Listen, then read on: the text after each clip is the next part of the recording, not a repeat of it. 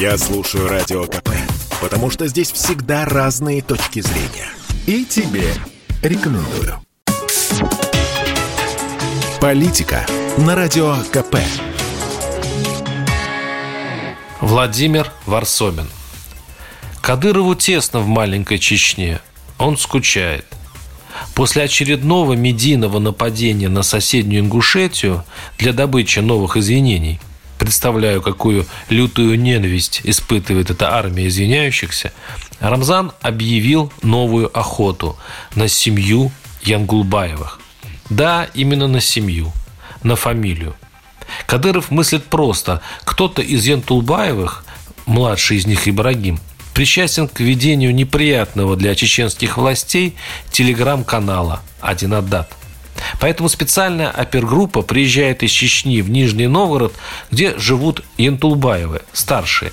Немного мутузят, а потом увозят на родину Зарину Мусаеву, пожилую, больную тяжелым диабетом, мать блогера – Старик-отец оказался не по зубам, федеральный судья в отставке с неприкосновенностью, но Кадыров рвет и мечет. Мусаева, мол, бросилась на ОМОНовца и повредила тому глаз, а значит сядет, что место Янтулбаевых или в тюрьме, или под землей, и, дескать, пока жив хоть один чеченец, свободно наслаждаясь жизнью, ходить члены этой семьи уже не смогут. Настолько глубоко, цитирую я, Кадырова, задета честь каждого представителя нашего народа. Уцелевшие Янтубаевы после ответа пресс-секретаря президента, что он в эту историю не верит, бегут за границу во главе с бывшим федеральным судьей. Подозревая, что федералы способствуют этому, не желая разгребать потом трупы в Нижнем, да и, возможно, сочувствуя несчастным.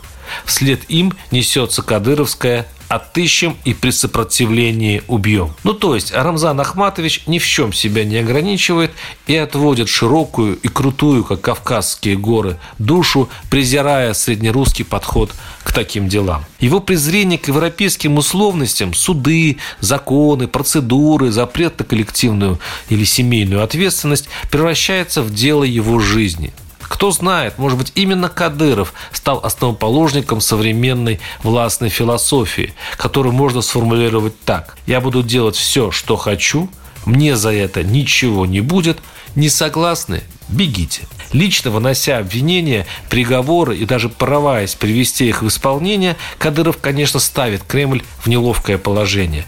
Но так давно ставит, что Кремль со времен убийства Немцова, похоже, уже ничем не удивишь. Вспомним, к примеру, историю обыкновенного чеченского жителя Рамазана Джалалдинова – из села Кенхи. Он сделал то, что в России даже приветствуется, пожаловался на YouTube Владимиру Путину.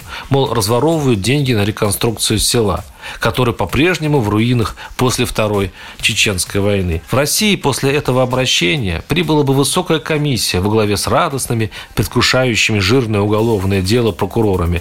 Но в Чечне заведено не так.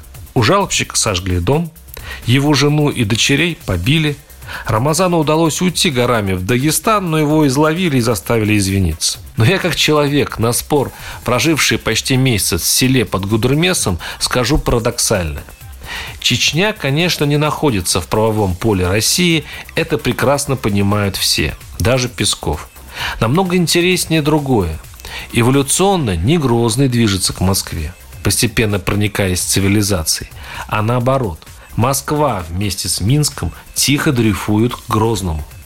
И чтобы понять почему, надо знать жестокую чеченскую реальность. Кадыров критически непопулярен в Чечне.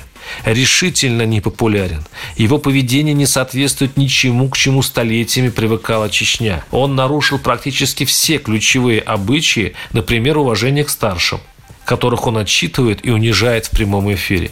Но главное, в границах маленького клочка земли построен тоталитарный, герметически закрытый режим, не просто подавляющий инакомыслие. За этот грех люди там просто исчезают, а исключающий любую критику. Разумеется, эта конструкция не жизнеспособна, прежде всего экономически, и может поддерживаться на плаву только космическими затратами центра.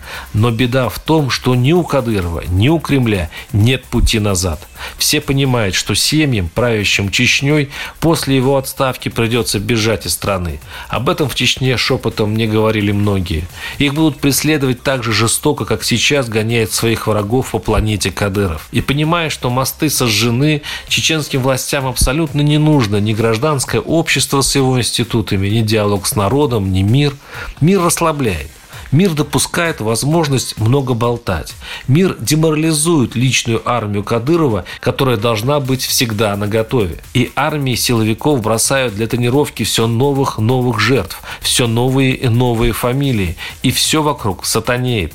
И власти сидят на штыках в почти равноправном союзе с Владимиром Путиным, который тоже понимает расклады и знает. Кадыров нажил столько врагов, что теперь именно на нем держится эта пусть кривая, пусть перекошенная, но стабильность Кавказа. Вот только в этой демонстративно беззаконной стабильности зреют опасные плоды. Почитайте телеграм-канал, в сотрудничестве с которым обвинен Юнгулбаев-младший. Вот цитата из него. Мы в оккупации. Нас оккупировала Россия. Ее армия из нескольких сотен тысяч человек постоянно охраняет кадыровских наместников-оккупантов. И судя по количеству подписчиков и ярости Кадырова, эта идея в кадыровской реальности виновата Москва, набирает много адептов. И представить Чечню без Кадырова тоже уже страшно. Варсобин, телеграм-канал, YouTube-канал. Подписывайтесь. Политика на Радио КП. Спорткп.ру О спорте, как о жизни.